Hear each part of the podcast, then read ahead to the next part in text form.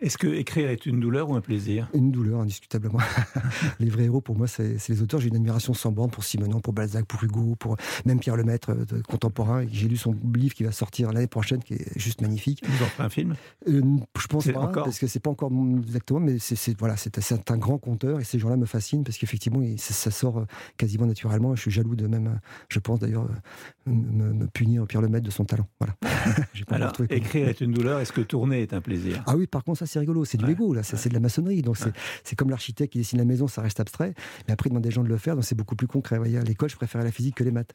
Vous voyez, euh, donc voilà. Donc ça, c'est super. surtout, encore une fois, j'ai une équipe, euh, je sais pas pour les flatter et que je veux qu'ils reviennent l'année prochaine avec moi, mais ils sont quand même super. Et puis j'étais gâté avec les acteurs euh, des, plus prestigieux comme Virginie, Nicolas, et puis il y avait toute la bande du Champ, Villermoz, qui sont des gens déjà qui étaient dans mon court métrage en 92, mmh. il y a fort longtemps. Vous êtes très fidèle. Bah, je suis pas fidèle en fait. quand les acteurs sont bons, j'ai tendance à, chercher à les retrouver.